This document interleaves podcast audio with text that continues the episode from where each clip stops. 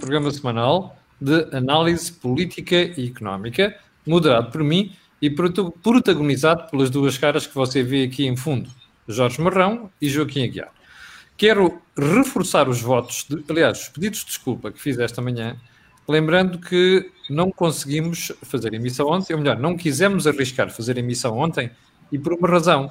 Uh, tanto eu como o Jorge estávamos em sítios com deficiente cobertura de comunicações e, portanto, corríamos o risco de ter aquilo que normalmente acontece em algumas emissões, que é má qualidade de imagem, má qualidade de emissão e, portanto, portanto estar a prestar um mau serviço ao senhor espectador. Ora, por isso é que decidimos adiar a edição para hoje. Bom, o que é que temos para uh, o programa de hoje? Dois temas muito simples: a irreformabilidade do país e o pessimismo nacional. Um, vamos tentar perceber quem é que vai recuperar o país para a economia mundial mas antes de passar a bola ao Joaquim e ao Jorge, vou só lembrar que a Cor do Dinheiro, o canal A Cor do Dinheiro, tem uma parceria com a Prozis e que este programa em específico tem também ajuda à produção do grupo Sendis Alidata. Agora sim, Joaquim Aguiar, por onde é que é começar? Bom, eu quero começar pela entrevista do Presidente da República, Maria João Avilés, foi publicada no Jornal Público uh, e que é uma homenagem do Marcelo Rebelo de Sousa ao António Guterres. O ponto curioso dessa homenagem é que recorda o que é que foi, nas circunstâncias dos anos 70, a formação do centro.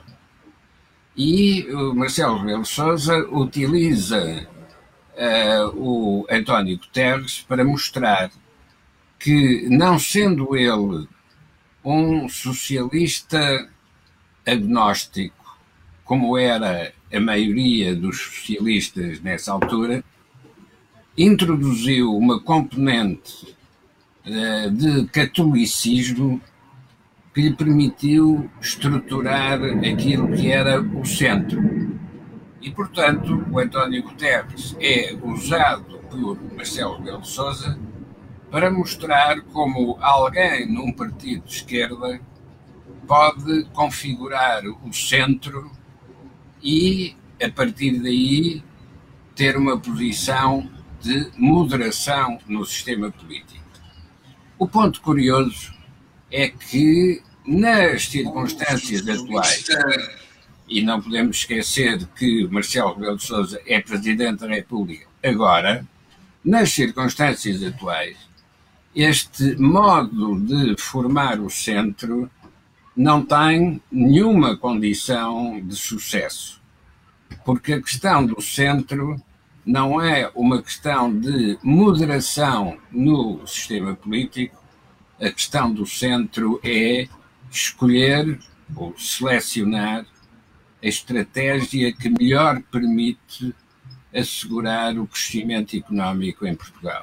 Oh, Joaquim, posso lhe colocar uma questão antes de continuar? Uh, faz sentido nós falarmos em centro em Portugal? Ou seja, eu estou cada vez mais convencido que o centro não existe. Existe uma proposta clara à esquerda e existe uma proposta clara à direita. E parece-me que a mim que o, o erro mais recente do país é continuar a falar em centro. Ora bom, o centro é o sítio onde estão os eleitores, isto é, os eleitores distribuem-se de forma normal, o que significa que na curva de distribuição o ponto máximo está no centro. Os partidos, pelo contrário, radicalizam as posições, o que significa que não há partidos no centro. Porque ou são atraídos para um bloco à esquerda ou são atraídos para um bloco à direita. Então, o que é que tem que fazer quem quiser ter um processo de modernização em Portugal? Só se consegue modernizar uma sociedade envolvendo toda a sociedade. Não é possível modernizar hostilizando uma parte da sociedade. Ora, quem pode fazer esse tipo de uh, convergência é quem está no centro. Mas se não há partidos no centro, afinal, quem é essa entidade que está no centro? é o próprio programa estratégico que está no centro. O que tem de se definir é qual é o programa de modernização. E depois dessa plataforma estabelecida, e não há dificuldade nenhuma em fazer isso em Portugal, porque já se experimentou tudo e tudo falhou. Essa proposta, essa plataforma estratégica, é que deve atrair primeiro os partidos e a seguir os eleitores que venham com esses partidos. Portanto, a estratégia de modernização é o que permite juntar os recursos políticos e económicos para modernizar a sociedade. Hoje, a questão não está, como estava nos anos 70, em moderar, moderar as radicalizações à direita e à esquerda. Hoje, a questão central é como é que nós nos relacionamos com o exterior e porquê é que precisamos nos relacionar com o exterior? Porque a nossa dívida que contraímos com os erros acumulados do passado, a nossa dívida só tem resolução com o apoio externo, designadamente com o apoio do Banco Central Europeu. Mas atenção, é que a própria Europa tem a sua crise específica nós já tivemos a saída dos britânicos, mas a curto prazo poderemos ter as saídas da Polónia e da Hungria. E isso vai obrigar a redefinir o espaço europeu, as próprias instituições europeias, mas é para isso que a tal plataforma estratégica no centro do sistema político português tem de se preparar. Ó Joaquim, deixa-me só, deixa só interrompê-lo antes de ir ao Jorge para lhe perguntar o seguinte. O Joaquim está a prever um, mais duas saídas, da Polónia e da Hungria. Um, acredita mesmo nisto? Olha, eu não acredito nada e vou-lhe dizer porquê. Uh, a Polónia e a Hungria continuam sobre o apetite intenso da Rússia. Ou seja, há ali um czar que quer recuperar o império mais recente da Rússia que se chamava USSR, União das Repúblicas Socialistas Soviéticas. Ora, para mim, a Polónia e a Hungria devem estar neste momento completamente assustados com aquilo que a Rússia está a fazer à, à, à Ucrânia. Portanto, tenho muitas dúvidas, pelo menos com, com os dados que eu tenho, de que isto seja um problema para já para a União Europeia. Camilo, quer que eu responda? Sim.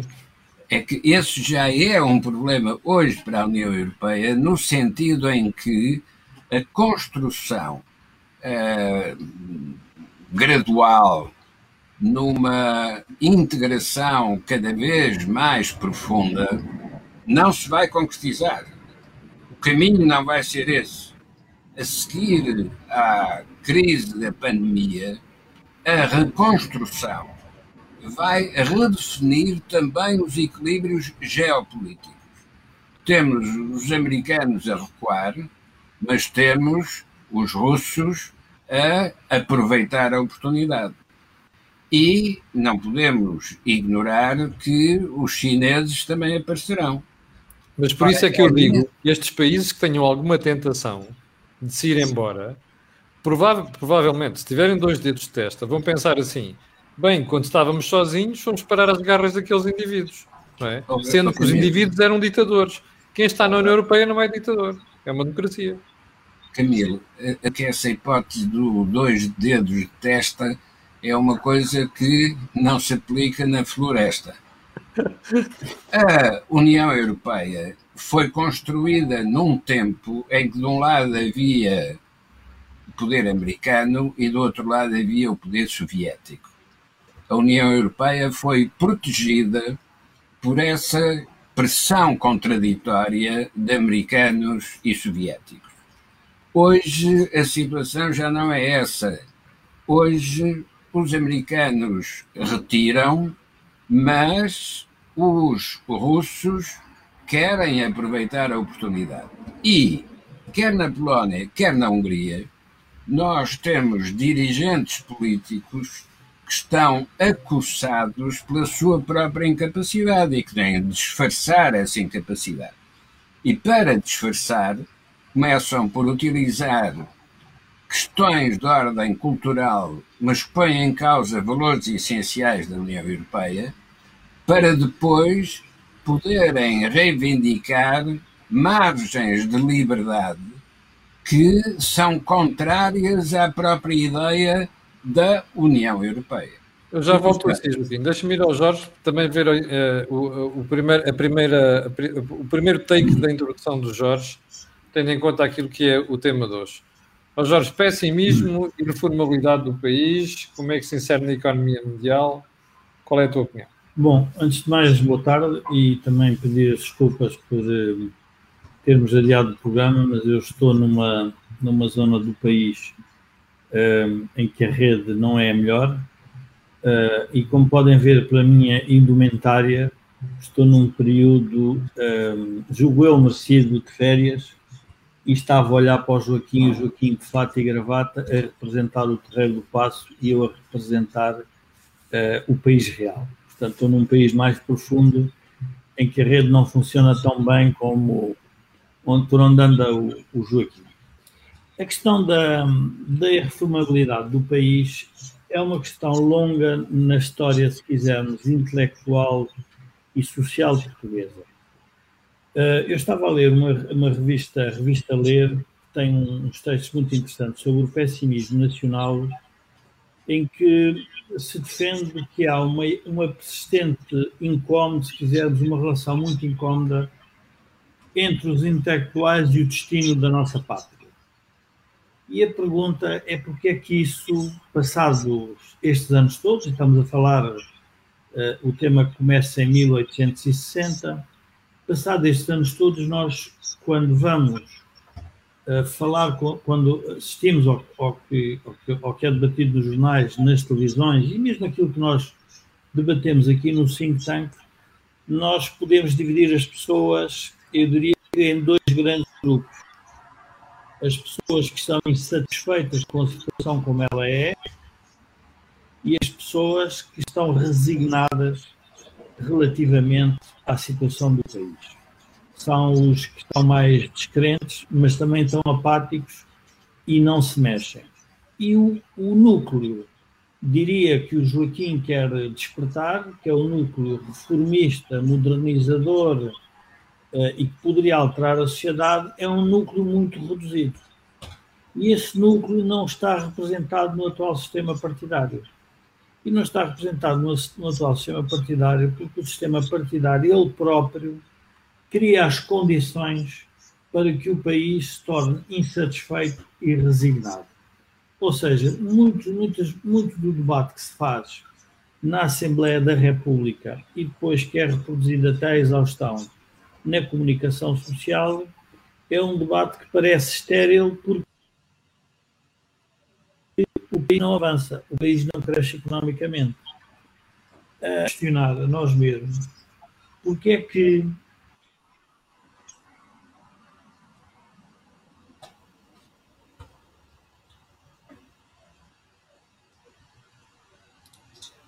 um período. Jorge Marrão, de repente desapareceste do sistema, já estás de volta.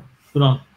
Portugal tem um, um período longo de o, o, fim da monarquia é um fim muito atribulado.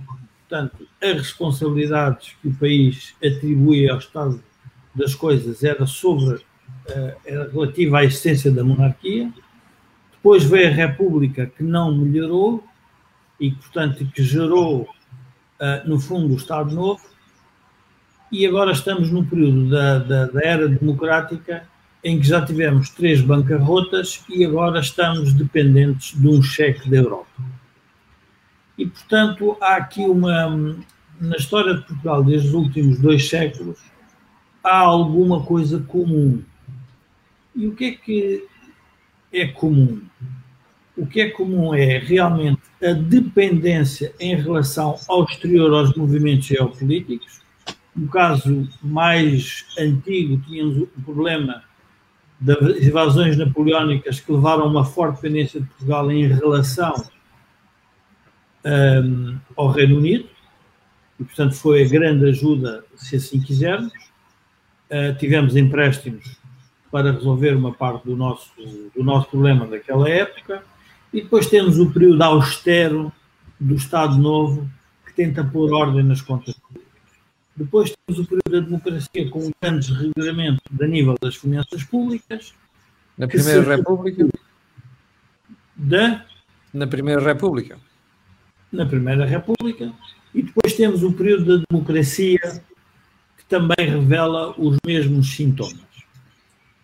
E os intelectuais, eu estava-me a recordar do caso de Oliveira Martins, perguntava se há ou não em Portugal recursos bastante intelectuais, morais e económicos que possam levar a que este povo seja autónomo para além das estreitas fronteiras terrestres.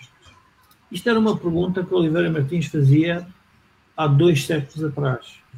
Hoje estamos exatamente na mesma situação, que é saber se nós temos recursos intelectuais, morais e económicos para que sejamos um povo autónomo. Ora, o que é que nós neste momento temos? Um, o que é que nós neste momento temos de evidente? Temos de evidente um país dual, um país desenvolvido, mais desenvolvido em Lisboa, no Porto, e menos desenvolvido no interior, e se quisermos, na, nas zonas da periferia, em que a política promete uma política de coesão. Diz assim, bom, não é por acaso que as pessoas saem do Algarve e do Alentejo, Minho e Trás-os-Montes e vão para os grandes centros e para o litoral, e depois a seguir discute-se nas televisões e no Parlamento como é que nós vamos eliminar a desertificação do interior. Portanto, criamos o próprio modelo que autossustenta esta política, ou seja, nós criamos a necessidade que o interior tenha fundo, tenha que ter fundos, porque nós retiramos os tais recursos dessas regiões. E tiramos os recursos dessas regiões porque não as tornamos atrativas. Mas agora, inseridos na Europa, e Joaquim tem razão, o grande recurso nacional é voltarmos todos outra vez a olhar para a Europa. Mas esse recurso e é importante que a política perceba, não é o recurso de receber o tal cheque da senhora von, von der Leyen. Von Mayer. Não é o recurso, não é receber o cheque. O recurso é as pessoas poderem ir para essa Europa e as empresas poderem conquistar mercado nesse, nesse mercado europeu.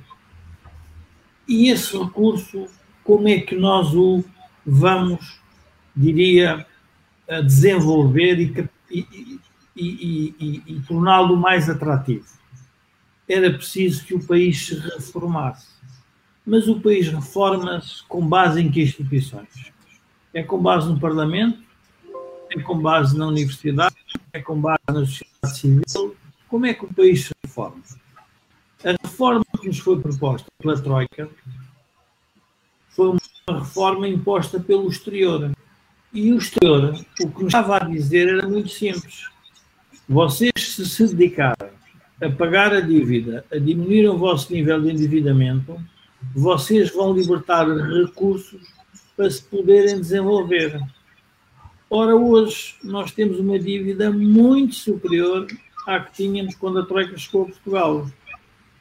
E a classe política recusa-se a debater como é que nós vamos sair deste ciclo vicioso, que é tributar mais os portugueses para que o Estado cumpra cada vez mais funções e essas cada vez mais funções, eh, há pouco, o, não sei se foi o Joaquim, ou acho que usar essa expressão esquerda-direita.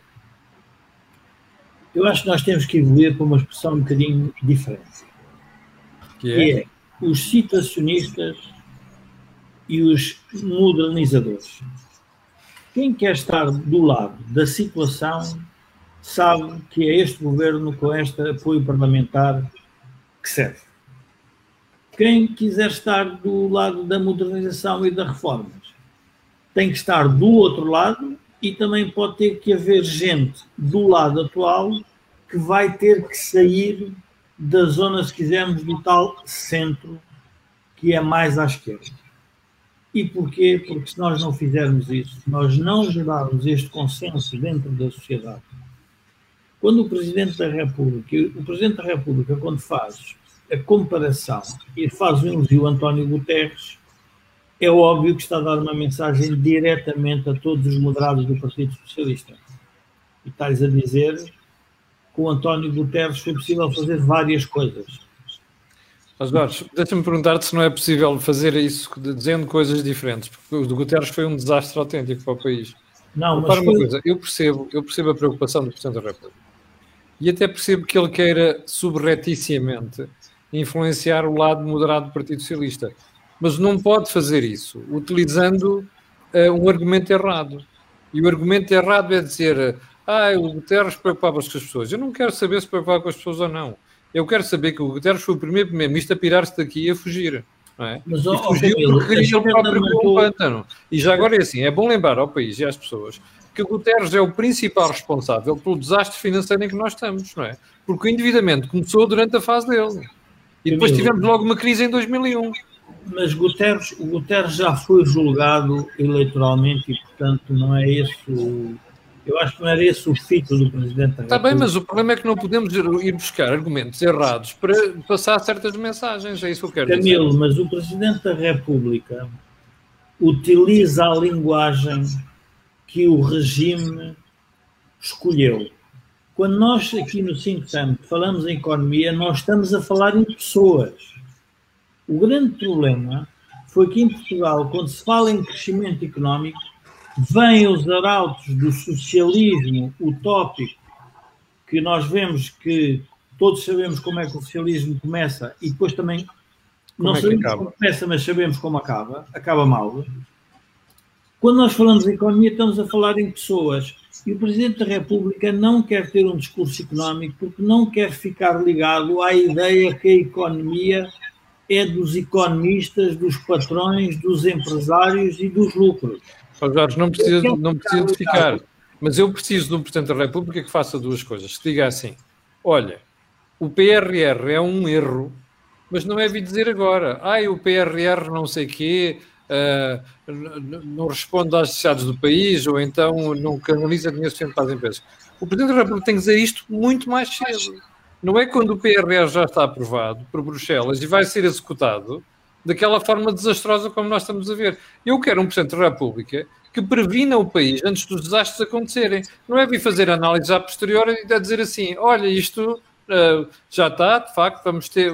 O PRR não está bem, mas agora já não há nada a fazer. Que, Camilo, mas, mas nós no Think Tank temos a vantagem de não estarmos, ou não, não queremos estar tão ligado à conjuntura ou à crítica, diria à crítica até merecida, pode ser até uma crítica fácil, mas temos de nos lembrar do seguinte: o Presidente da República, o que disse, disse. Se foi tarde, posso estar de acordo contigo, mas disse-o. E, portanto, temos que aproveitar as palavras do Presidente quando ele as diz. Não vai ficar na história, Jorge. Não vai ficar na história. Esse é o disse mais cedo. Diga, Joaquim. Mas então, mas então vamos discutir o que é que o Presidente da República quer o Presidente da República quer que o país, com aqueles fundos, possa outra vez preocupar-se com as pessoas. Porque a ideia que preocupar-se com as pessoas, que é tudo gratuito, que revertemos o rendimento, que pagamos uh, subsídio de desemprego sem haver uh, fundos próprios produzidos pelos portugueses para pagar, sem, sem dizer que estamos, o país está cada vez mais a endividar-se com o exterior, quer a nível dos privados, quer a nível da, da, do público. Portanto, o país tem que comprar um novo caminho. E, portanto, essas reformas. Eh, oh Camilo, este divórcio que nós, que, e nós poderemos assumir, eh, passa a falsa modéstia, que estamos na zona das elites privilegiadas este caminho do divórcio entre o que as elites e o povo querem tem que ser estreitado, ou seja, nós temos que chegar a acordo. E o povo quer melhoria das condições de vida, mas não sabe como. Pois é, mas antes de passar ao Joaquim, eu vou fazer um comentário em relação a isso, Jorge, que é, uh, quando nós tivemos esta terceira pré-bancarrota, eu não me esqueço que havia um monte de gente a avisar dois anos antes que a coisa ia correr mal. Ninguém chamou a atenção para o assunto, nem sequer a Presidente da República. E depois teve que ser um banqueiro a vir dizer, um ano antes da intervenção, que se continuássemos daquela maneira, batíamos com a cabeça na parede. E batemos mesmo. E isto acontece. Nós temos um país pejado de políticos que não sabem antecipar o problema e não sabem alertar o povo para o problema. Vêm constatar coisas a posteriori, que é aquilo que Marcelo Rebelo sabe fazer. Camilo tem medo do eleitorado. O grande problema da democracia que se tornou complexa é que é uma democracia dos likes. Pois é. A democracia dos likes é uma democracia que se instalou, mas que tem um problema. Ela não está a resolver os problemas da própria, gerados pela própria democracia.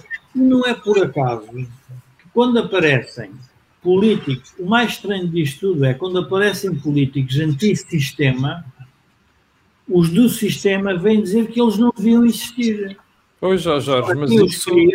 É o próprio sistema. Ó, Joaquim, já agora pedir a opinião ao Joaquim. Ó, Joaquim, nós estamos a ver, isto que o Jorge está a dizer que é verdade, nós estamos a ver que está a acontecer exatamente o mesmo que aconteceu durante a Primeira República.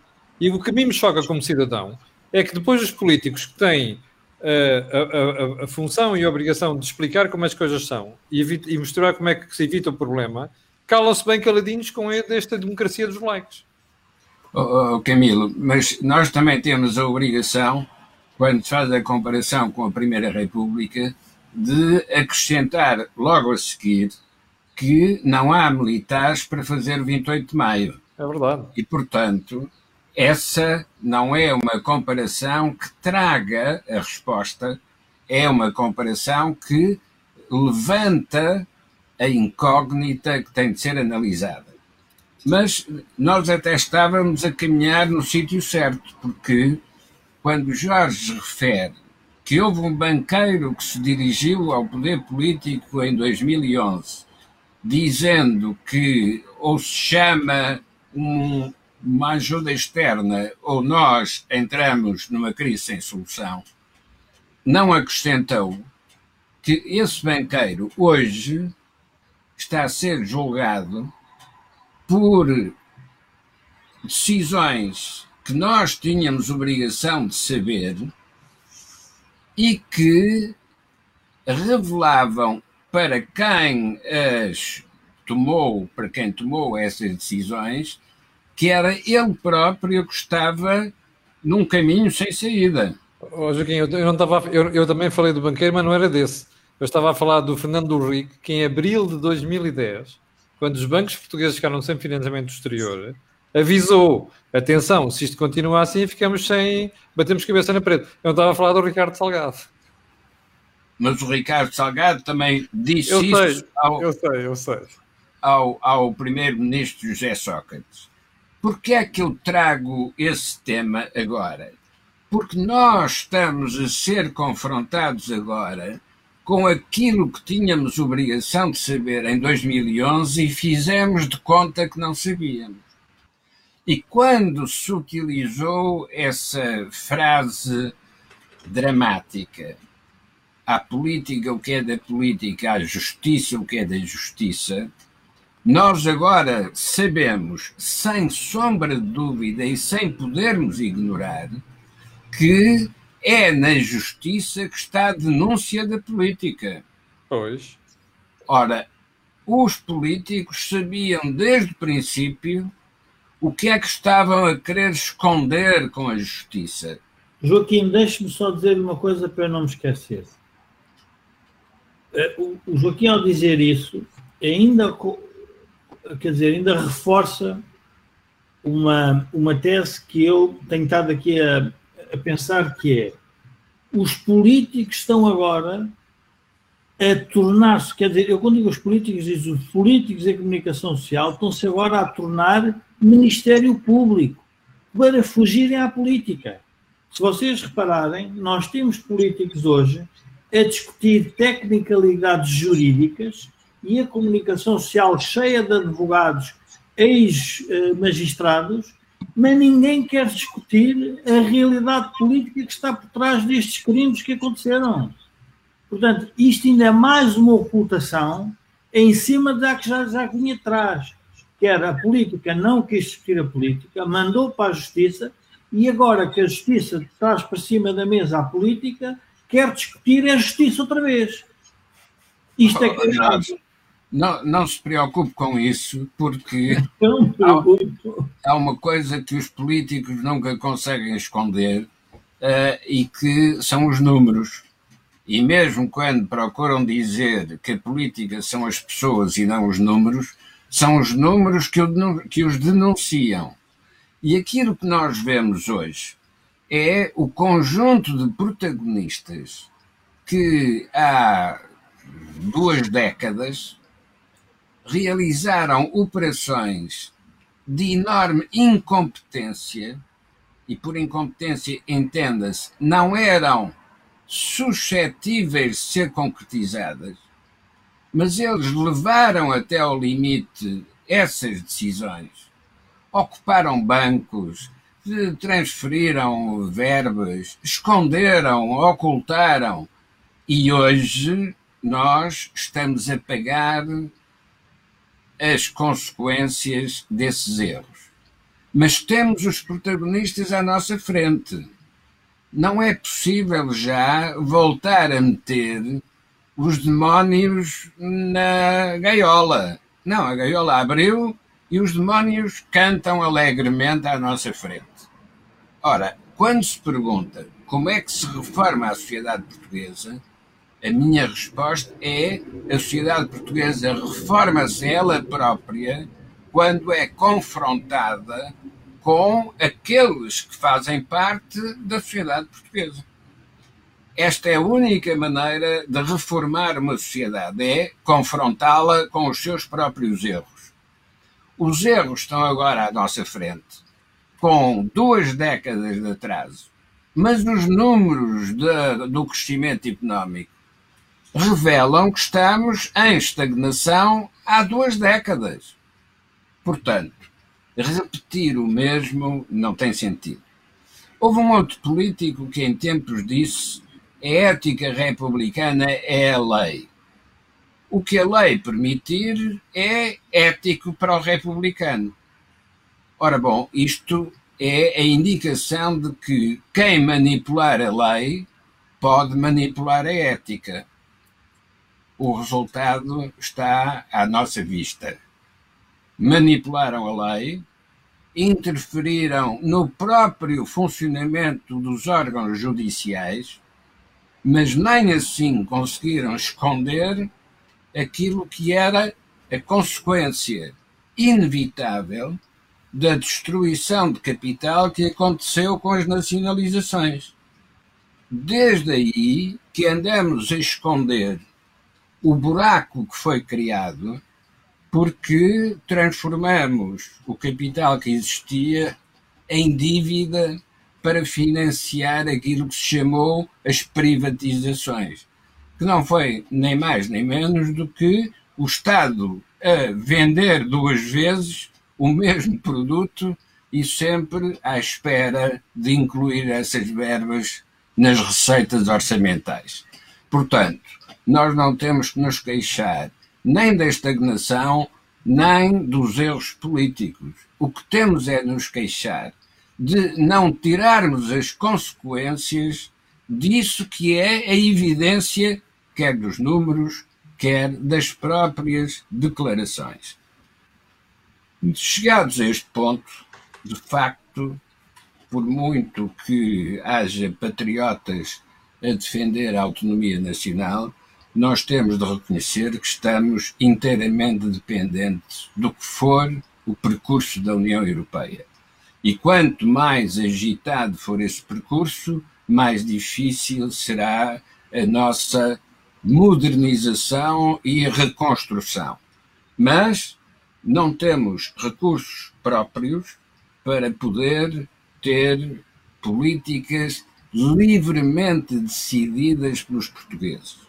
Então o que é que temos que explicar aos portugueses? Quais são os condicionamentos de quem está na União Europeia? E, de facto, vou voltar a falar do Guterres. Quando o Guterres esteve no nascimento do euro, referiu que era na base do euro que se ia construir a Europa, estava a dizer uma coisa que hoje tem um valor muito especial. É que sem o euro nós já não tínhamos democracia em Portugal, porque não tínhamos possibilidade de sustentar o tipo de uh, estrutura social que definimos associada à democracia. E agora, quando nos aproximamos da comemoração dos 50 anos da, do movimento 25 de Abril, temos que estar preparados para mais uma manipulação da memória, isto é, vai-se querer esconder aquilo que foram os erros que, em nome do 25 de Abril, foram cometidos e que nos desviaram de uma rota de crescimento económico que tínhamos conseguido desde a Segunda Guerra Mundial. Ao fazermos essa revisão do que foram os factos nesta evolução de, durante 50 anos, nós vamos ser confrontados com as nossas próprias ilusões e com os nossos próprios fantasmas. E precisamos de perceber que, ao contrário dos anos 70, Hoje não se trata de fazer a conciliação entre católicos e agnósticos, mas sim de fazer a conciliação entre distributivos e competitivos. Porque os distributivos estão condenados a ter cada vez menos para distribuir. Enquanto que os competitivos estão confrontados hoje com uma deficiência demográfica que nos impede de ter um crescimento idêntico àquele que tivemos depois da Segunda Guerra Mundial, foi essencialmente apoiado na transferência da população dos meios rurais para as zonas industriais. Hoje não temos essa disponibilidade demográfica, o que significa que vamos ter que enfrentar o desafio da imigração. E para enfrentar o desafio da imigração, ficamos na situação em que estamos hoje para enfrentar o desafio da dívida.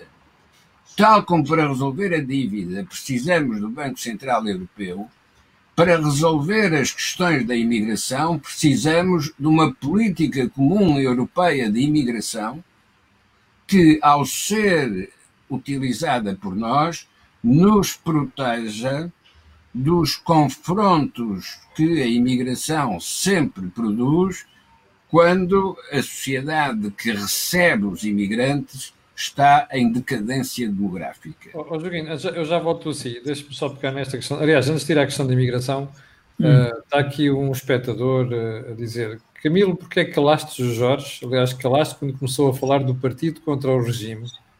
Uh, não gostas do Chega, portanto já percebi que ele está a falar do Chega. Bem, oh, oh, oh, Carlos, eu quero lembrar duas coisas. Isto é, um, isto é um programa que tem a minha moderação. Portanto, quando eu achar que devo interromper para clarificar alguma ideia, colocar assuntos, eu faço. Não apercebi que o Jorge ia falar do Chega, mas como ele está daquele lado ali, eu vou dizer ao Jorge que se por acaso fosse falar do Chega, ele pode falar do Chega à vontade. Mas acho que você se vai desiludir. Jorge.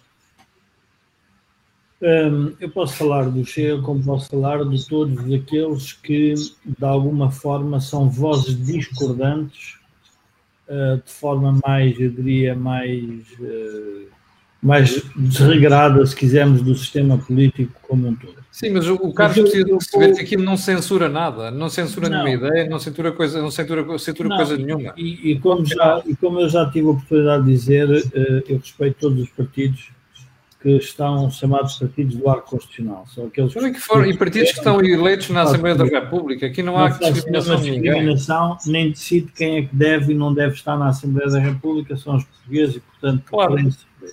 Eu só queria pôr números, porque há aqui uma ideia na política portuguesa que o que conta são as pessoas, não os números. Ora, isso é a maior falácia que está a ser introduzida na realidade Oh, Jorge, lembro-me de passar semanas inteiras na antena aberta na RTP a falar com telespectadores em direto a explicar isso e nunca tive sucesso. Há uma expressão que eu penso que até é marxista que diz que a quantidade altera a qualidade. Ou seja, quando nós começamos a falar em muitos números, percebemos que isto tem um impacto. E eu vou tentar explicar uma parte da irreformabilidade do país com base em números. O país tem 2 milhões e meio de reformados. Os reformados, como é óbvio e bem, querem é ter as suas pensões asseguradas. Portanto, não estão assim tão preocupados com a reforma do país. Começam-se a preocupar quando veem os filhos e os netos a não passarem da cepa torta. Aí, nesse momento, eles começam a pensar. Mas enquanto estiverem garantidas as pensões e serem pagas, não são agente modernizador. Temos 720 mil funcionários públicos que nunca sofrem a ameaça do desemprego. E isso é, uma, é muito relevante numa sociedade que tem como característica uma economia uh, de baixo rendimento e precária, e, portanto, onde vai, eu diria, onde a sociedade uh, vai explodir o problema social, é óbvio que não é na, na zona da função pública, é na zona da função privada. E, portanto, os funcionários públicos e teremos que ter o maior respeito aos funcionários públicos, porque não há nenhum país do mundo uh, que seja economicamente pujante, que não tenha um Estado e um funcionalismo público como deve ser, e, portanto, nós temos que o, que o reconhecer aqui em qualquer parte, mas são 720 mil pessoas que não têm essa, diria, essa, essa energia para mudar. É uma energia que tem que ser fornecida pelo resto da sociedade e pela própria política. Depois temos que pensar que o país tem de despesa pública aproximadamente 100 mil milhões de euros, para um PIB de 268 mil milhões ou 270 mil milhões. Portanto, o Estado distribui 100 mil milhões todos os anos. Ora, quem está perto desses 100 mil milhões só quer é mais Estado, só quer é que haja mais despesa, só quer é que ela se mantenha. Portanto, nós temos uma panorâmica em termos quantitativos que torna o país quase que irreformável. Depois vamos olhar para a relação entre o litoral e o interior. O interior quer as formas o mais rápido possível, porque a única alternativa que eles veem é ou imigram para fora de Portugal ou imigram para o litoral. Mas eles não têm recursos, nem instituições, nem capital, nem empresas para se fixarem.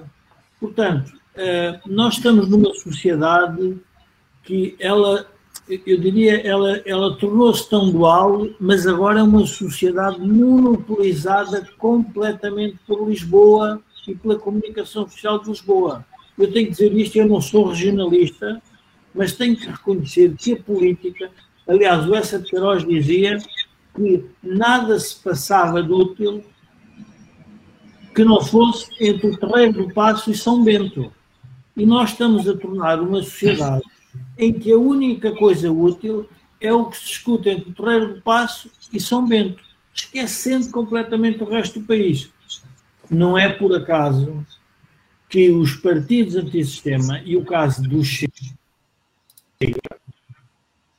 é um partido que está muito mais do que para as zonas, diria, mais organizadas, se quisermos ou está nas zonas mais precárias mais bairros sociais. Porquê?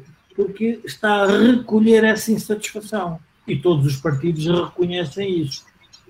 Um, depois, se me parecem propostas ou não coerentes e, e, e, interessantes, é outro tipo de debate que podemos ter. O que eu quero confirmar com uh, uh, o raciocínio do Joaquim é que realmente as pessoas têm números atrás e quando nós olhamos para os números, verificamos que os números condicionam a própria vida das pessoas. E, portanto, é esta dependência do terreiro do pasto, é a dependência do terreiro do pasto em relação a Bruxelas, e é a dependência dos centros, se quisermos, de modernização do país em relação ao Estado. E quando digo os centros de modernização são as instituições eh, públicas, as universidades, um, os think tanks alguns, um, tudo isto leva a que o nosso cocktail seja um cocktail de, uh, diria, pessimismo crónico, porque dizemos o seguinte: quando se quer fazer o retrato de Abril, a grande palavra que vem para cima da mesa é a liberdade. Mas a liberdade deveria significar, em Abril, o maior crescimento económico e uma maior liberdade do cidadão relativamente ao seu próprio Estado.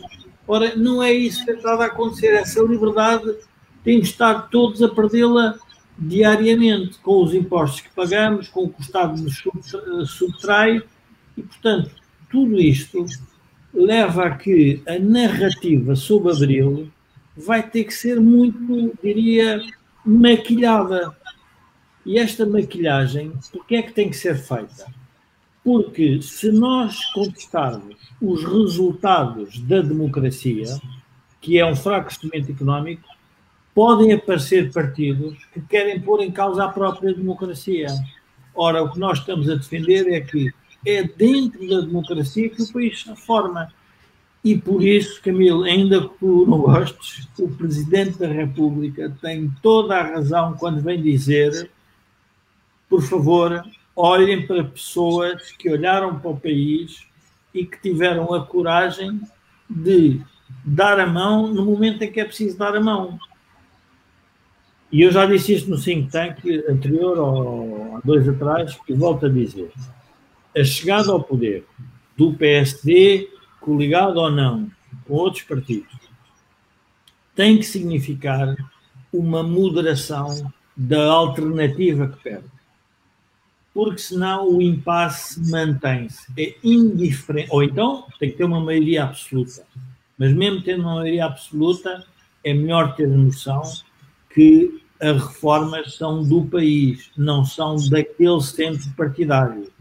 O país precisa de uma reforma como um todo e nós temos que viver, nós quando digo nós, eu, Camilo e Joaquim, temos que viver confortáveis, quer o país seja governado pelo centro mais à esquerda ou que seja governado pelo centro mais à direita. Ora, é isso que os dois partidos extremados não estão a deixar que aconteça. Qual é a responsabilidade do Partido Socialista nisto tudo? É elevadíssima. E por isso o Partido Socialista tem que ser penalizado eleitoralmente porque não está a querer reconhecer que parte da sua incapacidade reformista foi ter feito esta opção. Sim, mas Jorge, eu, tu estás a dizer que nós temos que viver confortáveis com quem está a governar do centro para a esquerda e do centro para a direita. Eu não me sinto. Porque, claro. como tu estás a ver, todos os dias é disparates, não é? Ontem foi o disparate dos combustíveis. Esta semana é o disparate das rendas. Na outra semana é o disparate das rendas acessíveis. Oh, Camilo, Esta quando... gente não se enxerga.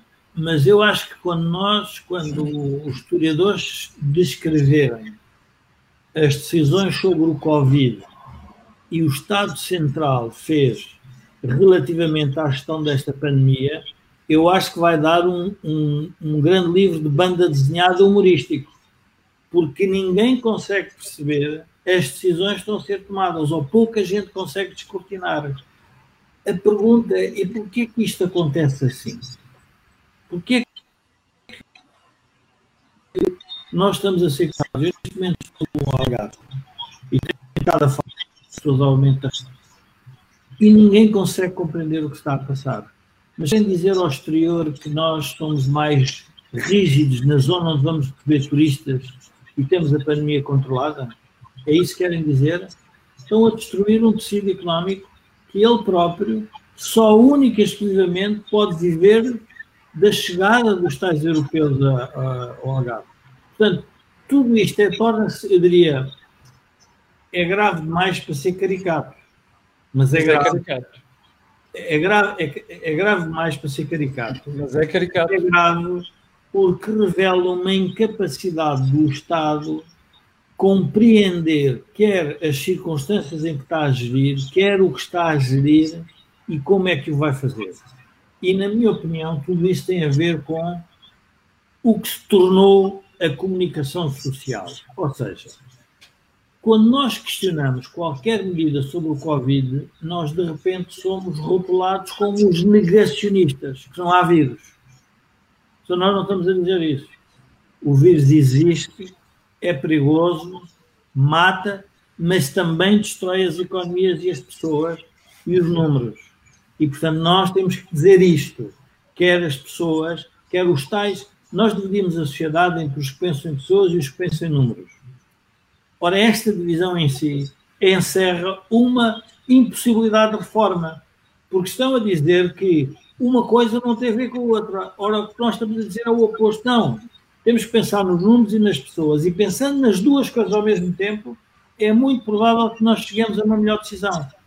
A decisão baseada só naqueles que dizem que pensam nas pessoas dá o resultado que nós estamos a ver, que é o endividamento geracional que eu não recomendo aos meus filhos e provavelmente aos meus netos, quando os tiverem.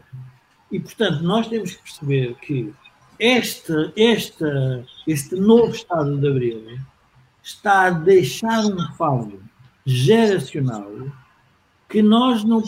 Quer dizer, quando, quando o professor Marcelo Rebelo Souza sair da presidência da República, tem que se fazer uma pergunta: o senhor sabe qual foi o fardo geracional que deixou ou não? Oh, Jorge, estás a ver, oh, Jorge, estás a ver como uh, a pergunta que eu fiz na primeira parte do programa faz sentido. Isso que tu estás a dizer é reivindicar que um presidente faça as coisas para prevenir e não é a posteriori. Porque essa pergunta que estás a fazer é quando o Marcelo vai responder nessa altura, mas já o disparate está feito, o mal está feito. Não podemos corrigir. Isso, isso o Marcelo agora. Camilo, isso vem numa linha. Os, quando nós queremos compreender um povo, diz que o melhor é ler os poetas. O Eduardo Lourenço tem uma, uma expressão interessante sobre os portugueses, várias, não é? mas tem uma interessante que é a, a raiz do ser português é o termos sido nós nunca vivemos o presente. Porquê? Porque ou relembramos o passado glorioso ou o futuro está muito distante. E nunca tratamos bem do presente. E depois, Sim, quando já é, Gosto muito da poesia do Eduardo Lourenço. Não me esqueça que ele politicamente olhava muito pouco para o futuro, olhava muito para o presente e para. Oh, para Camilo, eu estou a dizer que tu tenhas concordar sobre uh, as opções políticas de Eduardo Lourenço, sobre as afirmações que ele fez sobre o povo português a, a maior parte delas temos concordado. Uma, uma delas de nós sermos um povo com excesso de identidade e queremos dizer que, uh, ou seja, nós vivemos o termos sido, nós fomos império, nós descobrimos o mundo, nós demos os mundos aos mundos e de repente estamos num país na cauda da Europa dependente a ser ultrapassado por todos e o futuro está muito longe. É uma coisa quase que não se pode tocar. Ora, Deixa-me perguntar ao Joaquim, ao Joaquim, como é que a gente sai deste país que já foi? Não, é que quando já foi também não era satisfatório para os que lá estavam a viver.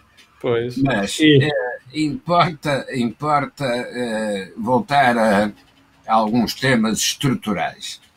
Toda a gente sabe o que é um bloco central. E toda a gente diz, pois, o bloco central significa que não há alternância porque estão lá os dois maiores partidos e, portanto, estarão sempre no poder. Esquecem é que a alternativa ao Bloco Central são os blocos laterais. E para que existam blocos laterais, é preciso que os pequenos partidos dos extremos atraiam um dos partidos centrais para poderem fazer maioria. E, portanto, nós de facto o que estamos sempre é a oscilar entre um bloco central e os blocos laterais. O que é que resulta dos blocos laterais? Se forem can canibalizados pelos radicais desses extremos, esses blocos laterais não conseguem produzir nada. A única coisa que conseguem é mantêm-se no poder e depois o que fazem? Reproduzem o que já estava, porque não têm escala suficiente para pensar um programa novo. Ora, aquilo que nós temos que propor não é nem bloco central nem blocos laterais. é uma plataforma de convergência estratégica. O que é que é preciso fazer para modernizar Portugal? E com essa pauta de música, contratam-se os músicos e o maestro. Mas é preciso é ter a pauta de música. Porque se não tivermos isso, a única coisa que temos é coreto da aldeia e concertos de pito, porque não conseguem fazer mais do que soprar no apito. Ora, este dilema vai ser colocado a muito breve prazo em Portugal, porque a instabilidade europeia vai criar em cada um dos Estados-membros a obrigação de pensarem no que é o interesse comum da própria União Europeia. Claro que há logo quem se queixa de dizer, ah, isso é abdicar da nossa soberania. Mas nós já não temos nenhuma soberania. Nem em questões de defesa, nem em questões de investimento, nem em questões de pagamento da dívida, nem em questão de fixação da taxa de juro, nós não temos nenhum atributo de soberania. O que temos é uma potencialidade produtiva que, devidamente organizada, tem valor em termos europeus. E é essa a contrapartida que nós damos para receber os meios financeiros que nós não temos e que só a Europa nos pode fornecer. Em suma, é preparar esta plataforma de convergência estratégica que é o desafio que se coloca aos dois partidos centrais. Porque o Partido Central, Partido Socialista, sempre se afirmou recusando a subordinação à esquerda. Recordo-vos que em 1987, no ano em que o PSD de Cavaco Silva tem uma maioria absoluta, o governo tinha caído no Parlamento e foi apresentada ao Presidente da República uma proposta de governo alternativo que era constituído pelo PS e pelo PC e pelo PRD, com maioria absoluta. E o Presidente da República, que era socialista e se chamava Mário Soares, recusou essa fórmula e preferiu ir para eleições antecipadas. E ao ir para eleições antecipadas, ofereceu ao seu adversário, Aníbal Cavaco Silva, uma maioria absoluta de um só partido. Pergunta-se, incompetente? Não, o Dr. Mário Soares sabia uma coisa que manifestamente o Dr. António Costa esqueceu. E sabia o quê?